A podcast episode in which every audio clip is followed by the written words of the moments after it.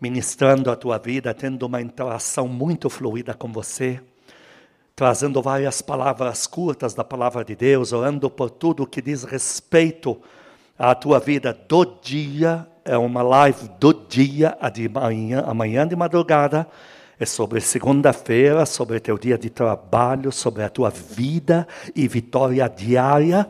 E há uma interação, como eu já disse com você, para você estar aí entrando na live, etc.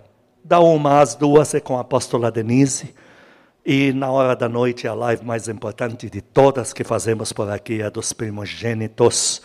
Também, novamente, de segunda a sexta-feira, das 10 às 11 da noite sempre tem um primogênito, uma primogênita, que são esses líderes máximos que cuidam de gerem todo o ministério, que vem trazendo palavra, vem profetizando, inclusive de manhã também há muita palavra profética, profetizando na tua vida, orando pela tua vida financeira, saúde familiar, fascinando tua casa dos demônios e muita coisa mais. Se não puder durante a semana gerir dois cultos, então não me escute terça e quinta, opte pela live dos primogênitos das 10 às 11 da noite, porque no momento é o socorro de Deus máximo para você, para estar te auxiliando e levando o poder da igreja para dentro da tua casa. Senhor, meu Deus e Pai, fala conosco na tua palavra, regenera as nossas vidas, transforma as nossas mentes no poder, na unção da tua palavra, em nome de Jesus. Amém. O tema da palavra de hoje é usando nossas armas. Para os amados que me assistem vão me ver olhando para os lados, porque já tem um povo na igreja, mas a abertura oficial dos cultos ainda não ocorreu, porque não temos, pela lei dos homens, ainda poderio para fazer um trabalho infantil. E com essa limitação não conseguimos considerar isso um culto padrão da igreja mas tem vindo quem deseja um lugar para você aqui, venha com a tua máscara, sente em canto separado, é bem-vinda, bem-vindo. Queridos, no mundo, nós aprendemos isso na, muito mais na lei do comércio. Se você quer subir, pise no máximo de pessoas que puder pisar, puxe tapete de quem puder, sobreviva, sobressaia, reduza o que é dos outros para pôr o que é produto teu. E no reino de Deus é completamente inverso. Menos você se promover, mais vai ser exaltado e exaltada. Mais você se rebaixar, mais Deus vai te levantar. A regra é completamente oposta. E isso é por uma razão muito clara. Está em Lucas capítulo 17, versículo 21 para os amados que nos assistem agora, nós combinamos que para ler a palavra de Deus, não para estudar. Estudar, você abre um computador, usa um app para procurar versículos, mas para ler a palavra, se alimentar, tem que ter uma Bíblia dessa na tua mão. Não um celular, não um tablet. Deixa as tuas mãos tocar nas folhas das páginas do livro da vida eterna. E se você não conhece a Bíblia, fica com o dedo no prefácio Falei o nome do livro, você já chega na página antes de nós. Lucas 17, 21 diz: o Senhor Jesus enfatizou: Nem dirão ele aqui ou acolá, porque o reino de Deus está dentro de vós. Por que é que a regra então eu ter que pisar em mim mesmo, não nos outros, em mim mesmo, para crescer? Porque o reino de Deus dentro de mim só vai conseguir sair para fora, externar, se eu der vazão para isso. E o reino de Deus não vai poder se manifestar através de mim, eu sendo uma pessoa mundana, sendo uma pessoa que usa regras do mundo para me promover. O apóstolo Paulo, em 1 Coríntios capítulo 9, versículos 18 a 27, ele foi enfático.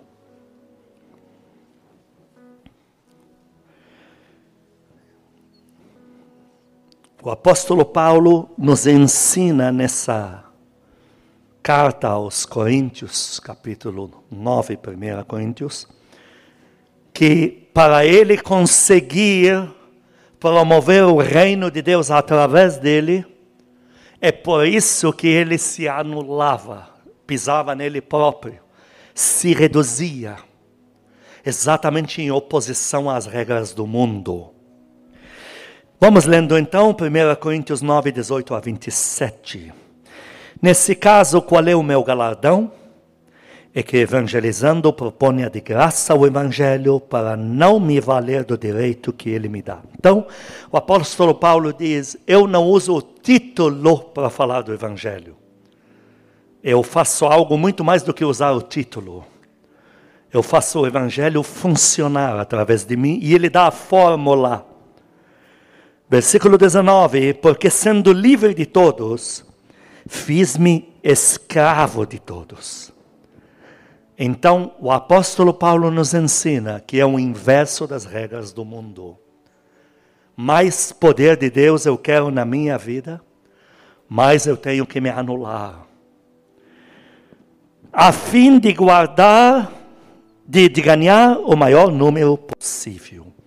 Versículo 20 proceder para com os judeus como judeu, ou seja, me anulo a mim mesmo, esqueço minha cultura, esqueço tudo que eu sou para me adaptar ao ambiente onde eu estou, totalmente ao contrário do mundo.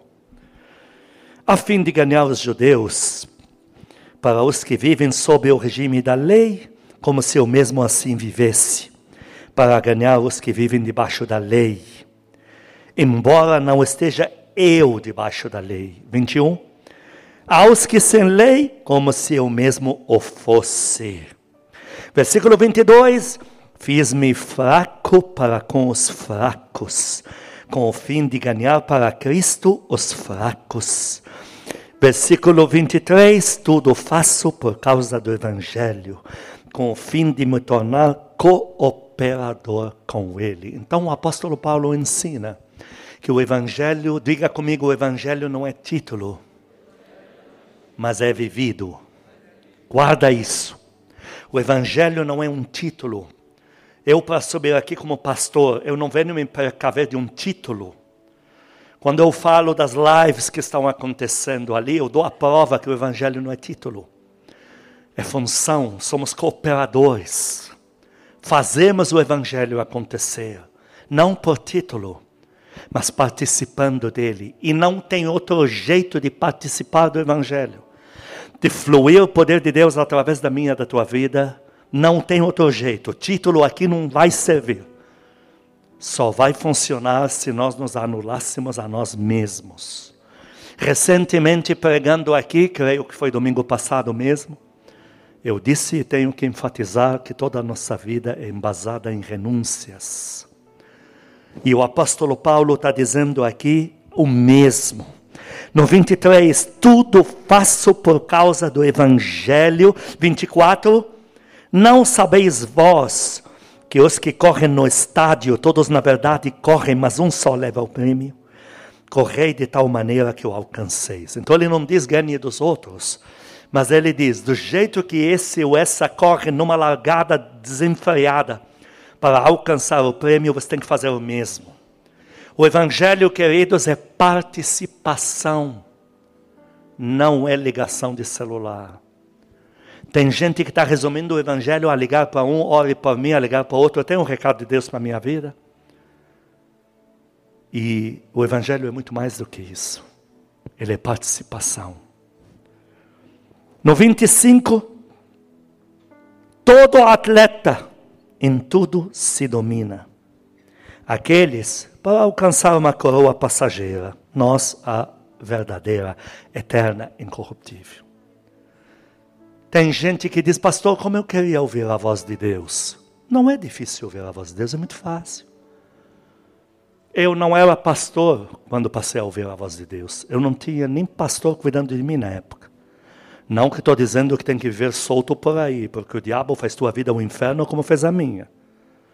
Mas Deus sabia que as condições que eu estava vivendo, eu não pedi por elas. Foi a luta que me levou àquilo. Eu era imaturo. E uma das coisas que eu ensino, quero ouvir a voz de Deus, ah, queria tanto ter visões. Deus vai te dar visões. É tão fácil ter visões. Queria tanto impor a mão e ver o, curado, o enfermo curado, mas isso é tão fácil. E qual é a fórmula? Não tem fórmula, tem meta. É cooperação. É você ir atrás. É você buscar, é você orar, é você viver o Evangelho. Qualquer pessoa que quer alcançar, Paulo está dizendo isso. Qualquer pessoa que quer alcançar um objetivo terreno, ah, eu quero ser médico. Só o preço dos livros para a faculdade, que Deus nos acuda, quanto mais o preço da faculdade. Quanto mais o preço que se paga em estudos ali, até chegar à miserável da fase de desemprego, ainda tem esse pior. Mas no Evangelho nada disso.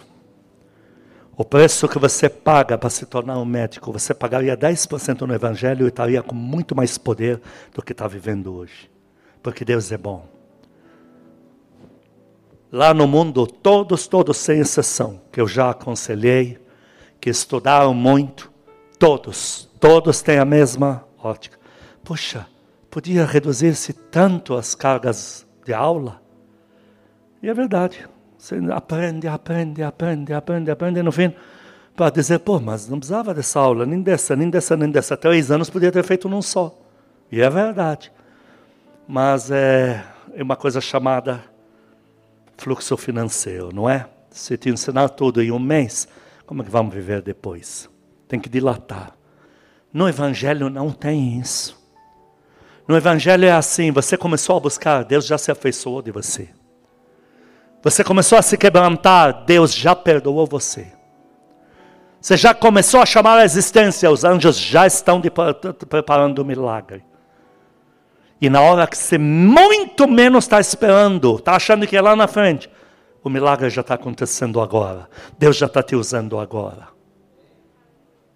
26. Assim como também eu não se meta, diga comigo, metas no Evangelho. Assim luto, não como desferindo golpes no ar, mas esmurro o meu corpo e o reduzo à servidão, para que, tendo pregado aos outros, eu mesmo não venha de alguma forma a ser desqualificado.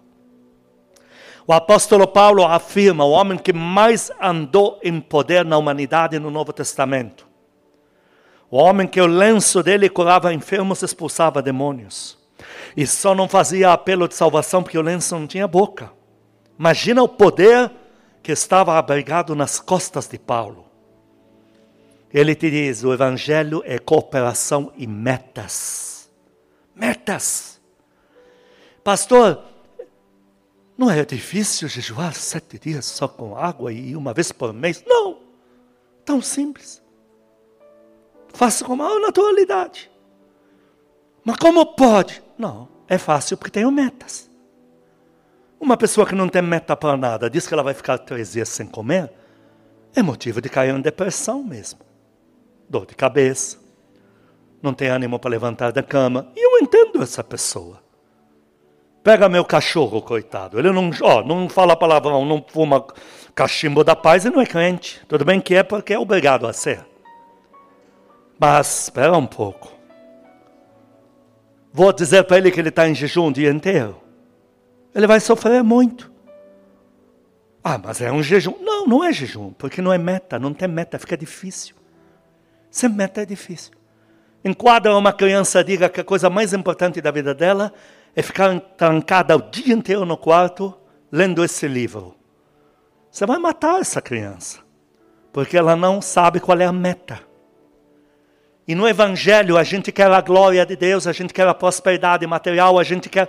Mas a gente muitas vezes não entende que o preço a ser pago ele é lindo porque exige metas. Quando há meta, o preço fica maravilhoso. Entende isso? Quando você tem metas, fica fácil ir no monte, fazer uma campanha, como eu fiz recém-casado. Campanha de três meses no monte. Eu fazia com prazer. Eu dormia quatro horas todo dia. Nosso corpo gera eletricidade. E o meu estava com uma eletricidade tão baixa que eu não podia encostar em bendita lata que eu levava choque. Você já tomou choque encostando em carro? Isso comigo era padrão e genérico, mas que desgraça. Única lata que não me dava choque era de porta de madeira, porque aí não tem corrente. O resto é choque o dia inteiro. Eu era um infeliz? Eu não via a hora de sair disso? Não. Eu era feliz e não tenho um trauma, e se Deus me pede, repito hoje mesmo.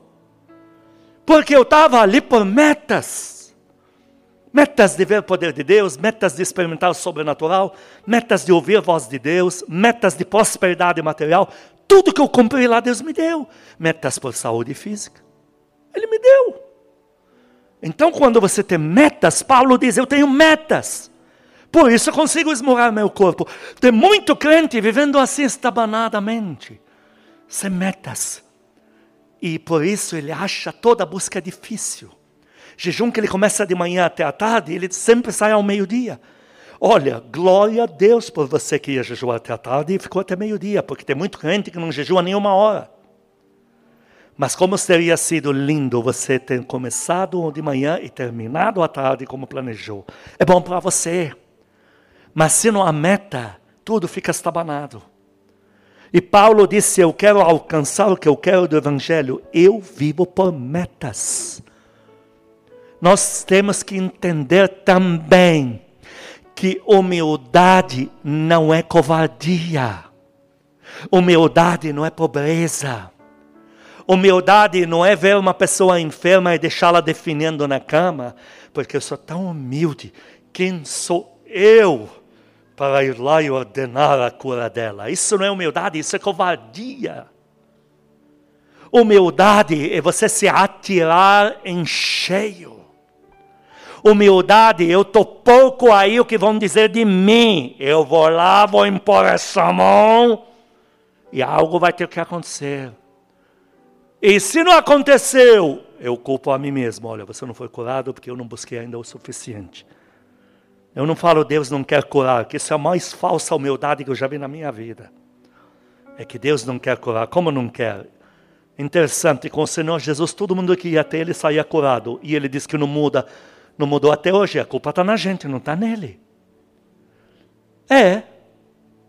Então, tem gente que é tão humilde que o demônio está lá em casa, até agora, está dentro da geladeira, desgraçado.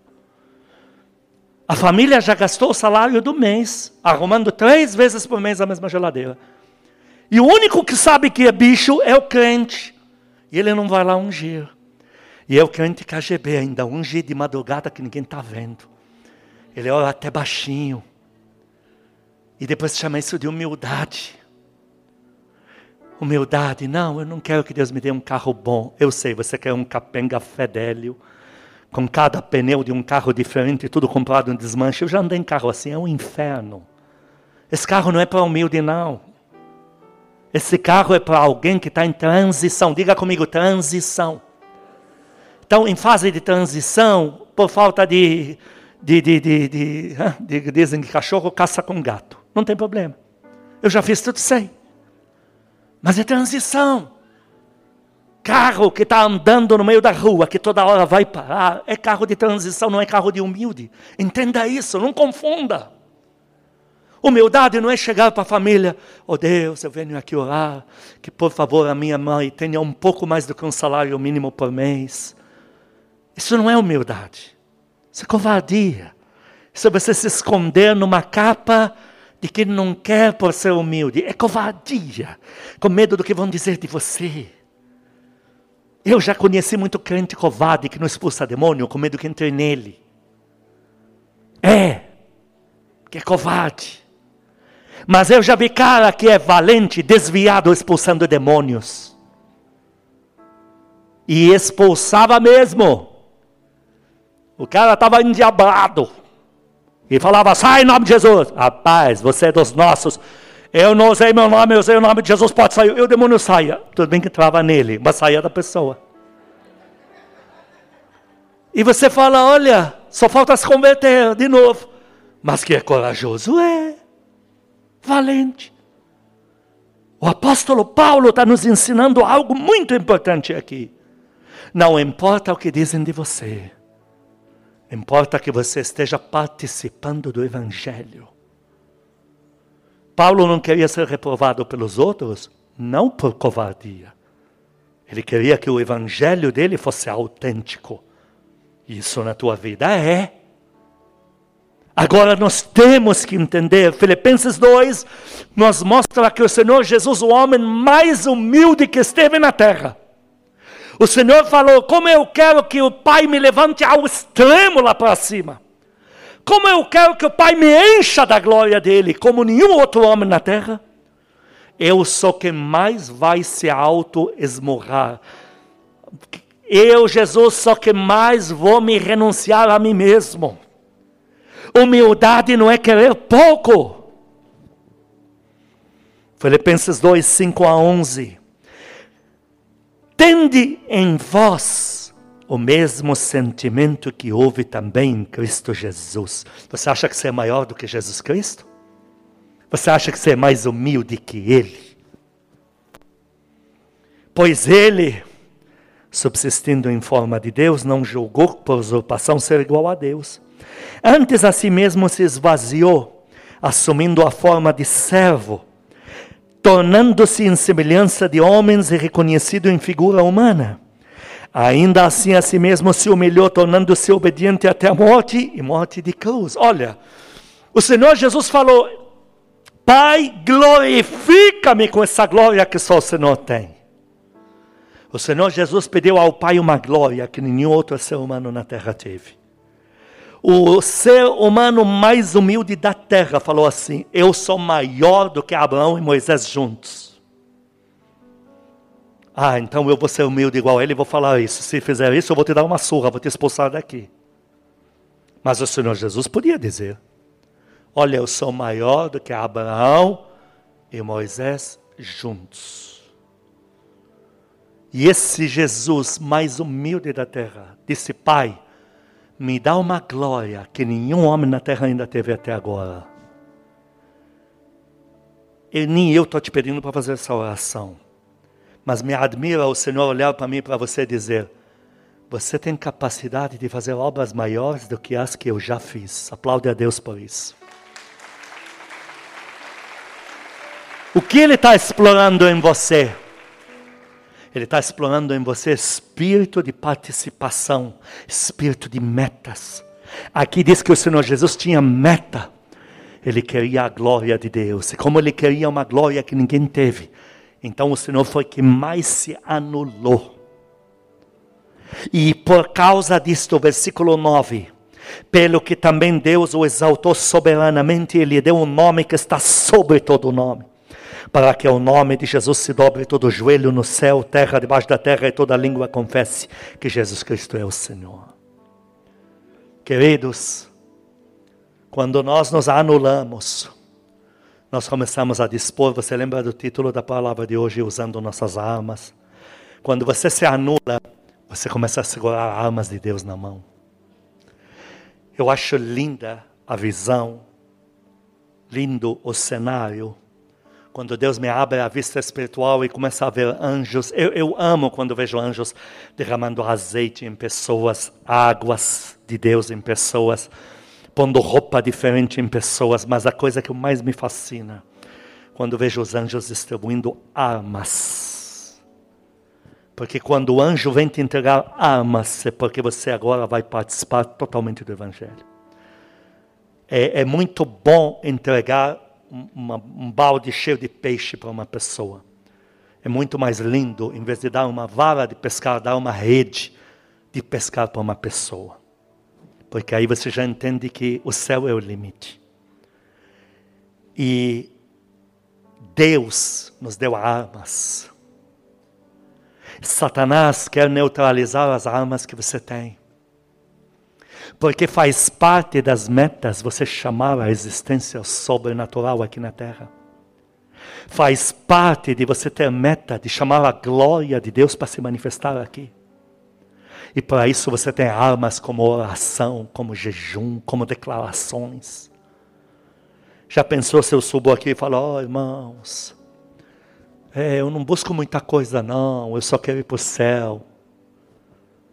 ia parecer a, a, a pregação mais humilde da terra. Ia arrebentar você, ia explodir você. Tem homens de Deus na Bíblia por causa de privações. Você via eles gemendo. O Senhor Jesus te deu o espírito de conquista, armas para conquistar pelo sobrenatural. Há sobre você espírito de conquista. É bonito quando entra alguém no quartel-general e ele sabe que em três meses ele vai treinar nisto. Outros três ele vai fazer intensivo lá na densa mata. Mas outros três ele está lá na linha de frente. Metas. O Evangelho tem as mesmas metas para a tua vida. Você começa a chamá-lo sobrenatural. Os anjos começam a chegar com as devidas armas. Quantos querem armas de Deus aqui?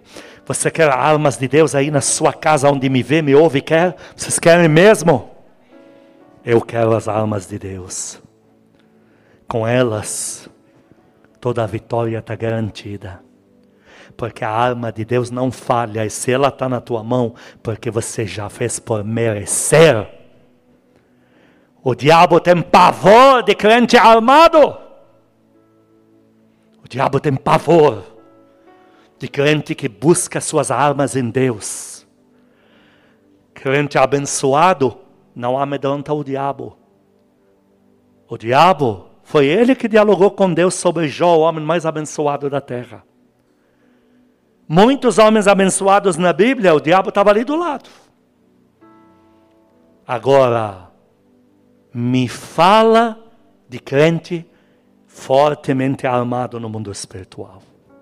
Esse dá medo. E esse, do lado dele, anjos de Deus andam. E o Senhor está te capacitando para te usar com essas armas da sua conquista. E Satanás não pode mais neutralizar você. O nosso Senhor Jesus, que é o nosso exemplo fiel, Ele, Ele nos diz em Lucas 13, 24.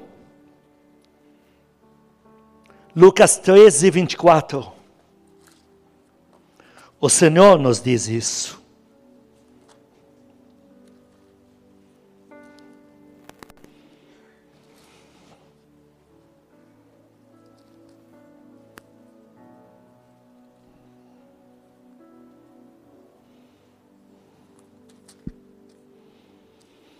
Lucas 13, 24.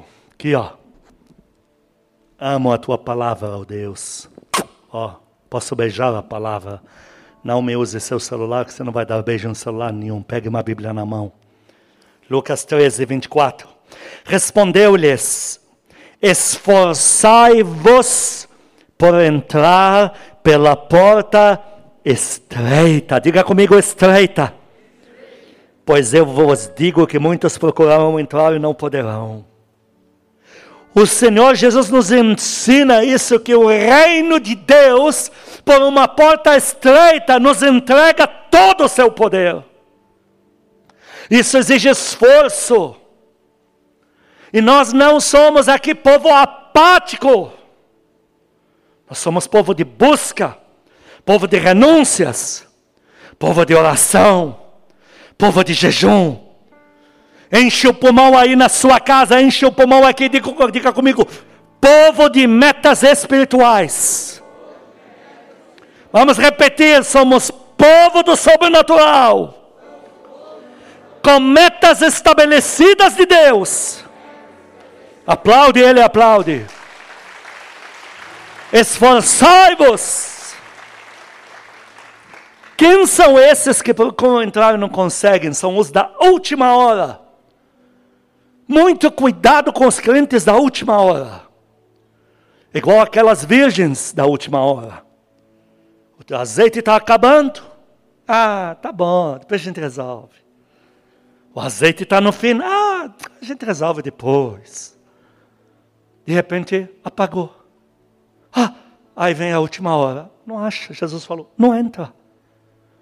Mas tem crente de metas ah, você deve estar desesperado para fazer isso. Bom, quando me fazem essa pergunta, eu tenho duas respostas sempre já na ponta da língua. Uma, Lógico que eu estou desesperado. E não foi o diabo quem te revelou, foi porque meu pai que está no céu. Ou a segunda, não preciso estar em desespero para fazer isso, porque esse já é meu ritmo de vida. Dá glória a Deus aqui. Já é meu ritmo de vida. Eu não preciso estar sem carro para pedir para Deus um carro do melhor.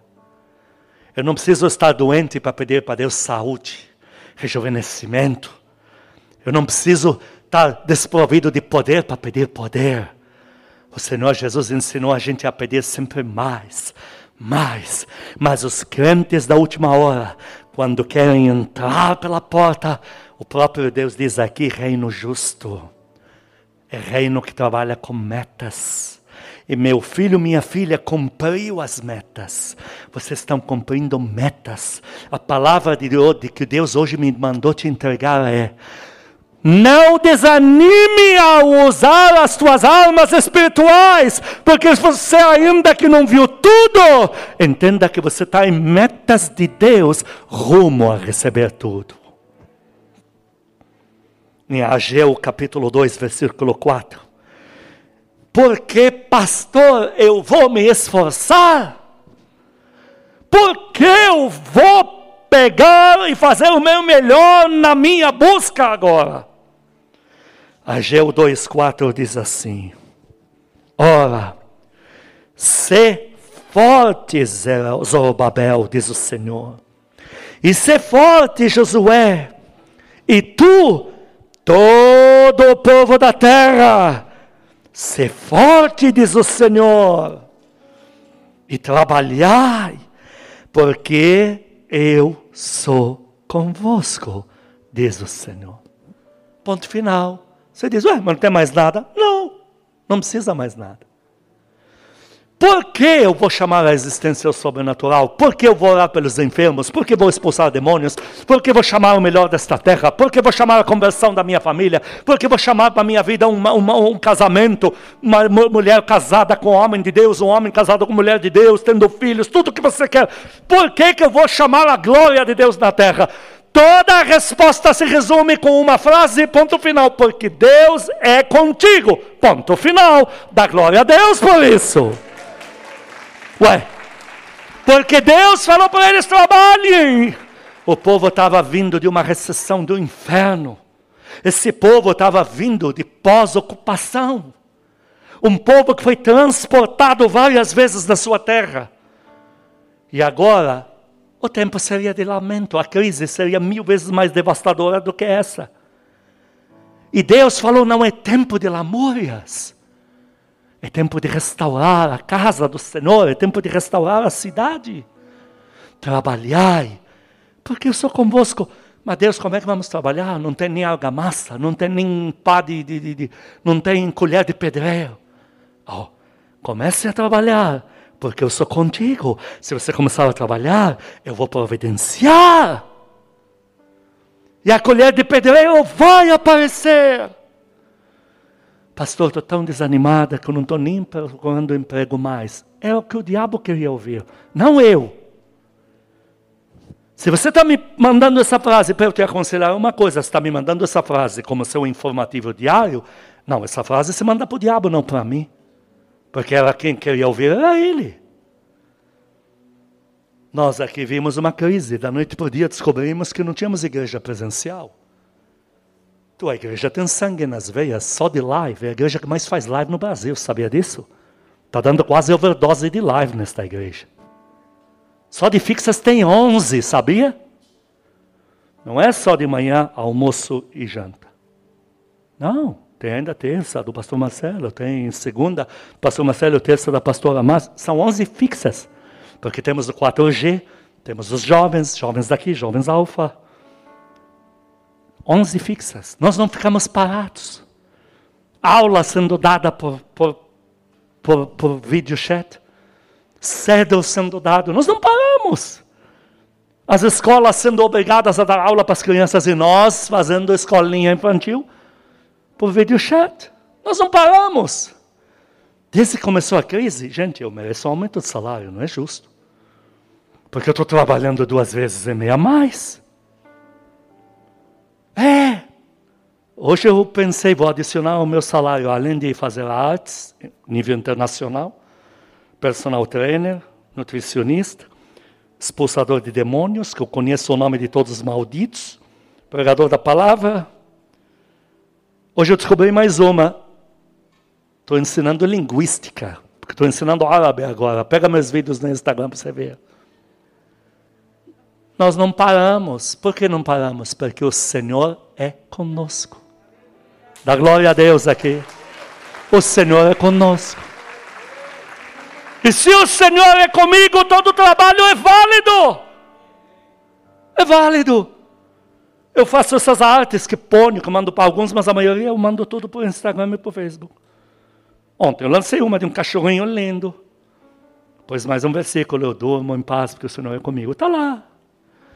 E aí alguém me perguntou, Pastor, mas você não vai pôr casa firme, o Samalau e Vision? É Vision, porque eu sou visionário. Não, não vou pôr não. Por quê? Para que todas as igrejas usem. E eu falo para todos os pastores de fora, está vendo como eu faço interação com o meu povo? Mando uma arte, eles respondem um. Não é Robocop que te responde quando você manda um. Porque alguns podem falar, comprei um sapato. O Robocop não pode dizer, então a palavra de Deus é essa para você. Eu respondo um por um. Até pastor meu achou que era algo automático do, do WhatsApp.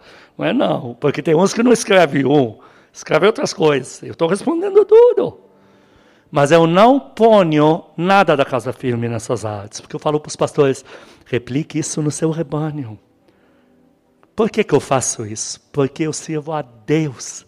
E todo o meu trabalho em Deus é válido. Meu papel é fazer pouco, o papel de Deus é maximizar pulverizar pelo mundo inteiro. Importa que o nome dele seja glorificado. Dá glória a Deus por isso. Se eu dependesse de quesito empregatício, eu te garanto que eu estaria procurando emprego. Do jeito que eu faço tudo que eu faço hoje, eu estaria procurando emprego. Porque em Deus, em Deus, tudo é válido. Ah, mas pastor, com essa crise, com esse pandemônio, com esse vírus, eu continuo orando e buscando e chamando a existência as mesmas coisas. Porque o Senhor é comigo. Ele falou: trabalhai, não fale em crise, trabalhai, porque eu sou convosco. Em Salmo 127, versículo 1, deixa eu ler: se o Senhor não edificar a casa, em vão trabalham os que edificam. Com crise, sem crise, tendo o demônio na porta, teu trabalho não adianta nada. Segunda Crônicas 15, versículo 7. Abre comigo lá, porque esse vai ser o subtítulo, o lema da palavra de hoje, esse versículo aqui. Segunda Crônicas 15, 7.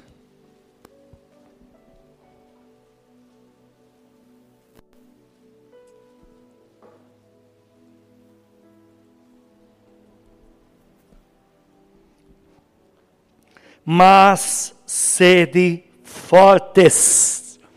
Quantas vezes é amém? E não desfaleçam as vossas mãos. Todos dizem amém aqui. Porque a vossa obra terá recompensa. Em que mais você acredita? Na pandemônio ou no que a palavra diz? No que mais você acredita? Na sua cunhada ou no que Jesus disse? Não, pastor, quem falou que nós vamos afundar é minha mãe. Em que mais você acredita? Na tua mamãe ou em Jesus Cristo? Hã? Só um falou Jesus, o resto está tudo em crise. Eu também não estou legal. Eu estou perguntando porque eu também não estou bem. Em quem mais você acredita no noticiário da TV mais, mais maldita na nação brasileira? Que destrói família, destrói valores morais, troca sexo de caras, faz maior inferno aí, que sacrifica criança para ter audiência, para liberar demônio, para arrancar teu sono com pesadelos. Você acredita no noticiário dela ou você acredita no noticiário do céu? Em que mais você acredita? O do céu diz: teu trabalho, tua obra terá recompensa. Aplaude forte, aplaude na sua casa. Deixa o prédio saber que tem crente aí. Eu jogava tênis quando criança. No Líbano nós não temos muitos negócios de futebol e nem sabe direito o que é isso. E quando a, eu estava lá quando a seleção brasileira foi para a guerra, desculpe, foi para jogar futebol. Aí o presidente falou assim: já que nós vamos perder, nós vamos perder com dignidade. Mas que eu aplaudi o cara naquele dia. Lá mais tênis. E é interessante, a metade da partida é ganha quem tem o surf, a primeira atacada. Esse já tem a gatida na, na mão. Se ele ganha mais uma, pega o surf de novo. Napoleão Bonaparte, ele ganhava a guerra assim, ele não era tão forte. Quando descobriram o segredo dele, arrebentaram ele. Mas é que ele estudava na arte de guerra, ele tinha os canhões, a parte mais forte dele. Ele era um dos, na sua época, imperadores que mais pagavam espia, pagava fábulas para espias. Então, a nação que ele queria invadir, os espias corriam para dizer tudo que sabem dali, porque recebiam dele altas propinas. Então, ele descobria pelos espias qual é o forte daquela nação, que arsenal. E ele dirigia seus canhões tudo ali. A guerra dele era ganha antes de começar. Satanás está apavorado que você parta para a guerra, porque 90% de chance da vitória já está na tua mão. E tem crente que só se defende. Ele ora por comida porque a comida acabou, ora por emprego porque já está desempregado, ora por saúde porque já está quase morrendo na tumba fria da última hora. Quantos aqui vão se posicionar a partir de hoje? Aí na sua casa eu não vejo, mas o Senhor Jesus está vendo. Novamente levante a mão quem vai se posicionar a partir de hoje. Vai trabalhar com metas de Deus, é isso mesmo? Dá glória a Deus bem forte, dá. Aplaude ele, aplaude.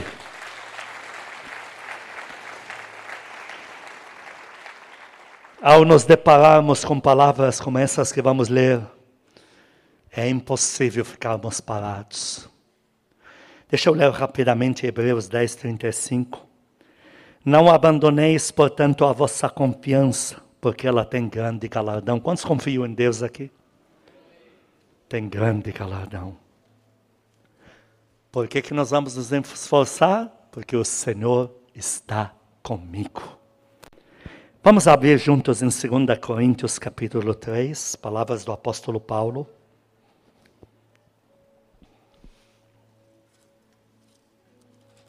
Segunda Coríntios capítulo 3.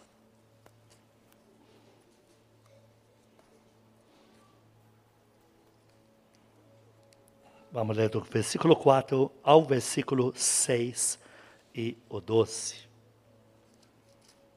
E eu já estou em 2 Coríntios 3. E é por intermédio de Cristo que temos tal confiança em Deus. Não que por nós mesmos sejamos capazes de pensar alguma coisa, como se partisse de nós, pelo contrário a nossa suficiência vem de Deus, o qual Ele nos habilitou para sermos ministros de uma nova aliança, não da letra, mas do Espírito. Porque a letra, a cobrança, mata, mas o Espírito vivifica. E no versículo 12, tendo, pois, tal esperança, servimos-nos de muita ousadia no falar. Pastor, mas eu sou uma pessoa muito fraca. Eu te entendo, eu sou igual.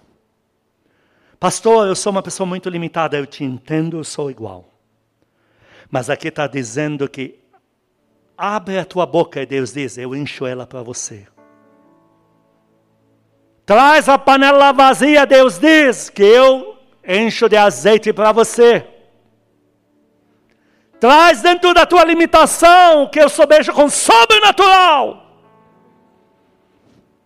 Pastor, eu oro pela minha família, mas eu não sinto nada. Não sentir não significa que Deus vai rasgar a Bíblia que escreveu. Pastor, eu não vejo nada. Não ver não significa que Deus está blefando. Deus é bom caráter.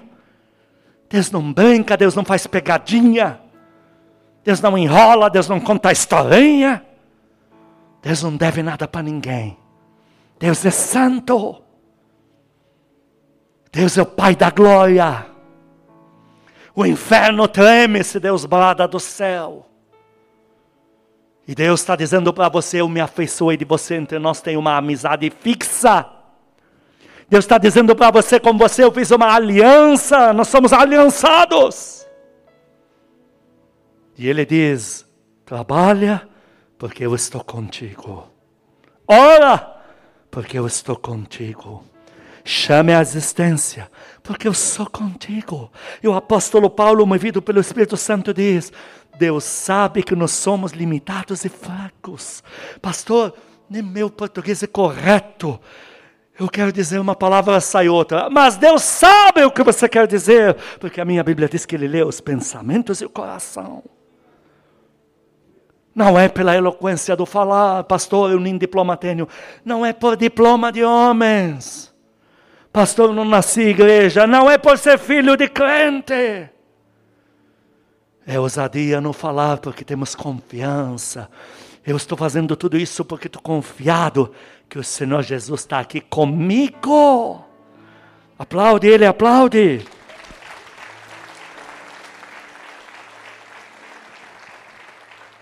Nunca desista de lutar. Salmo 31, versículo 24, antepenúltima referência. Nunca desista de lutar, de chamar a existência ao sobrenatural. O melhor de Deus está reservado para você. Grandes surpresas. O Senhor tem me falado de surpresas. O Senhor tem me dito algo já está chegando, vai ser surpresa para o meu povo. Salmo 31, 24: Esforçai-vos, e Ele fortalecerá o vosso coração. Outra versão diz: sereis fortalecidos por Ele. Vós todos, quem? Os que, os que esperais no Senhor. Pastor, como é que o crente fica doente e começa a morrer espiritualmente? É porque ele não está esperando mais em Deus um vírus se instalou nele. Eu conheço muito crente jovem que está para lá de Bagdá de velhice. Porque a coisa não é física, não é preparo físico, é confiança em Deus. Crente que não espera nada de Deus, já é doente, já é fraco, já está envelhecido. Mas quando você espera no Senhor, teu coração é fortalecido.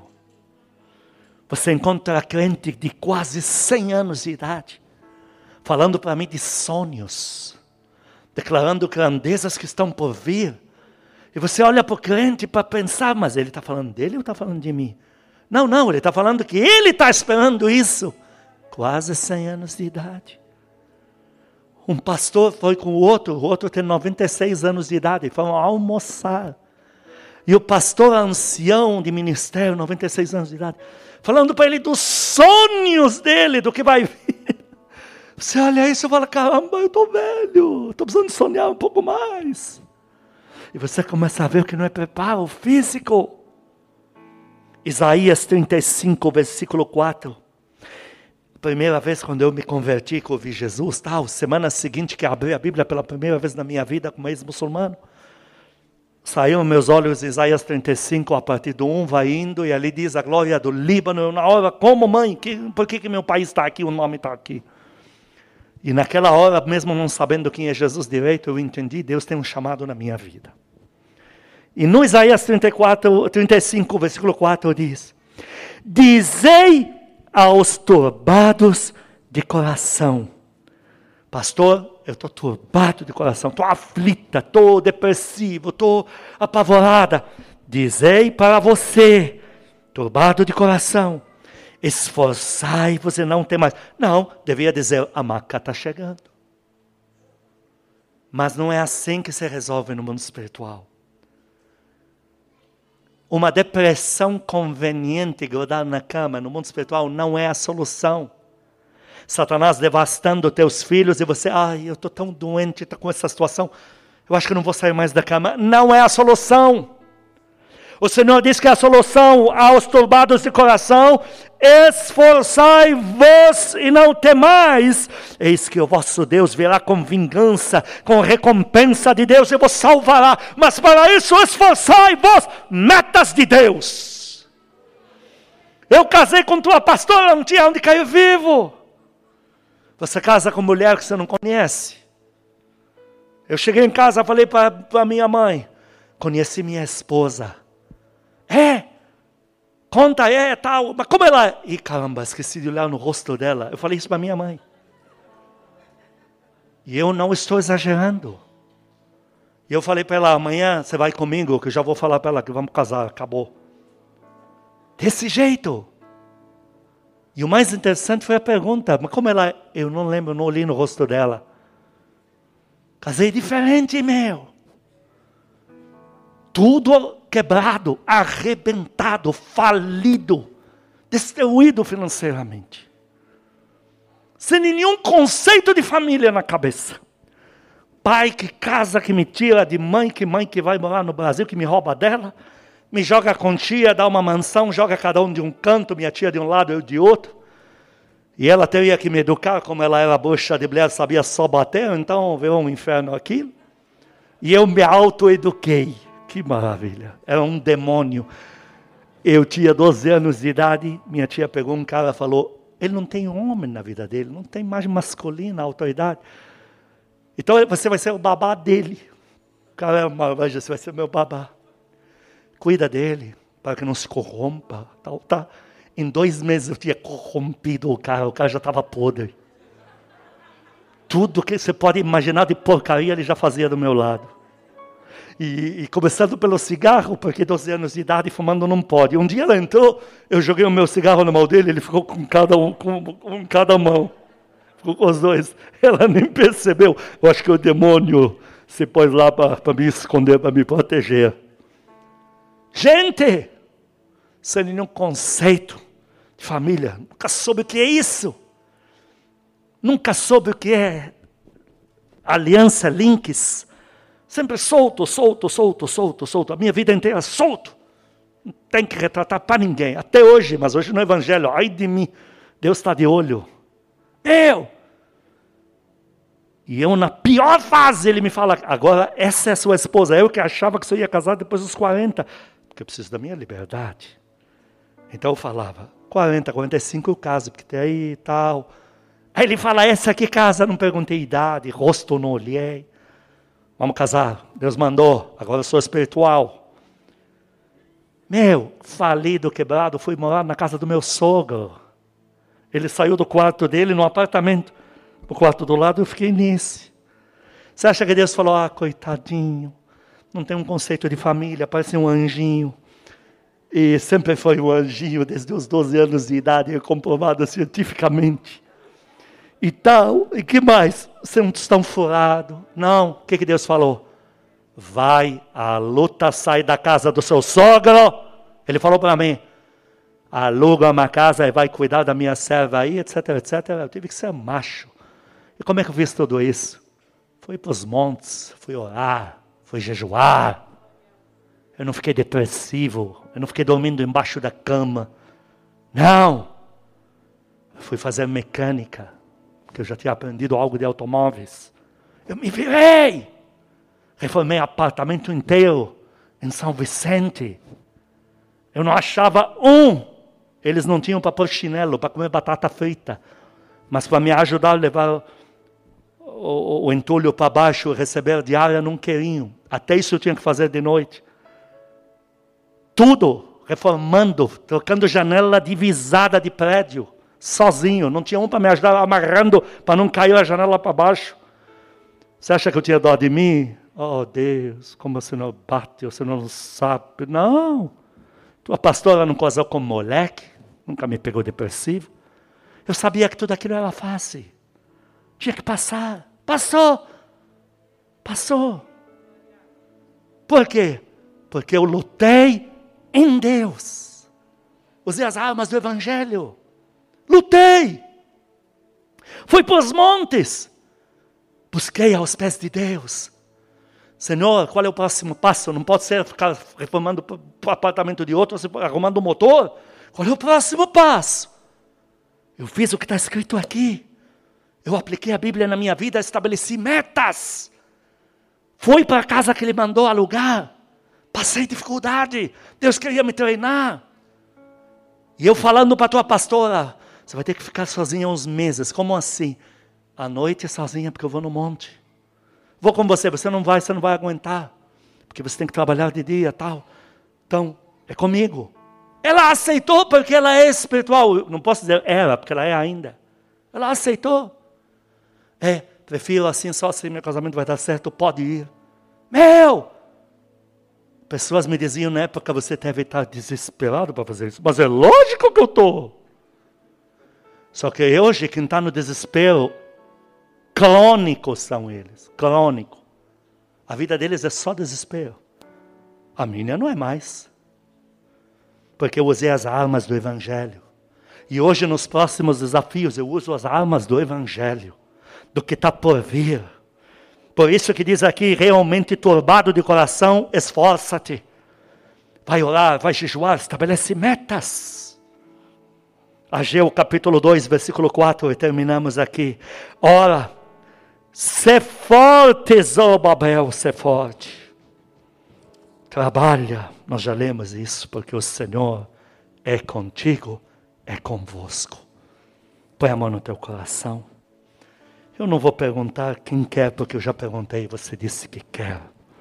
Põe a mão no teu coração, diga comigo, Senhor Jesus, diante da tua palavra, eu peço perdão se de alguma forma tenho me retraído, me acovardado, se neguei o teu nome, eu peço perdão. Se soltei a tua mão, se dei mais crédito às ameaças do inimigo, eu peço perdão. Faz o gesto que sempre fazemos do abraço com o amado Espírito Santo. Diga para ele, amado Espírito Santo, abraça-me. Está aqui o meu abraço para ti. Eu peço perdão ao Senhor. Se por medo, ou por negligência, se rompi o nosso contato, negligenciei a nossa comunhão, eu peço perdão. Se de alguma forma desconfiei do Senhor, do teu cuidado para comigo, faz o gesto na mão do Senhor Jesus, diga para Ele: Senhor Jesus, o Senhor é tudo que eu tenho. Eu volto a segurar na tua mão. Peço perdão ao Senhor. Se de alguma forma soltei a tua mão. Hoje eu volto a crer em ti. A minha confiança em ti. Eu estou de volta. Por favor, cuida de mim. Sustenta a minha mão. Eu não tenho mais para quem pedir ajuda. Eu só tenho o Senhor. Por favor, cuida de mim. Levante as mãos para o Pai Celestial e diga, Pai amado, o Senhor está no céu e ao mesmo tempo aqui comigo. Eu peço perdão ao Senhor se de alguma forma esqueci o teu cuidado eu vou procurar o mundo inteiro e não vou achar um pai tão bom como o Senhor. Eu estou de volta. Eu sou teu filho. O Senhor é meu pai. É o melhor pai que eu poderia ter. Cuida de mim. Abraça. Com abraço de filho. De pai para filho eu creio na tua palavra. Eu creio no teu poder. Penúltimo gesto, põe a mão no coração e diga: renuncio da minha vida. Todo espírito de desconfiança,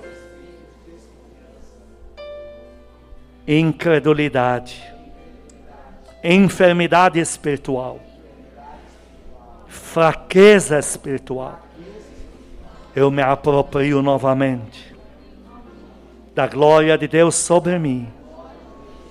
Sendo homem, diga homem, mulher, diga mulher, eu diga eu sou homem espiritual, chamado para o sobrenatural. Esta é a minha posição. Valente em Deus. Eu invoco o sobrenatural. E tenho certeza da vitória. O último gesto, estende a mão dos lados aqui na igreja. Você está estendendo na direção da sua casa. E você aí em casa já estende a mão na, na direção dos teus. Diga eu e a minha família. Não terminaremos na miséria. Nosso fim não será trágico não será como o mundo anda dizendo,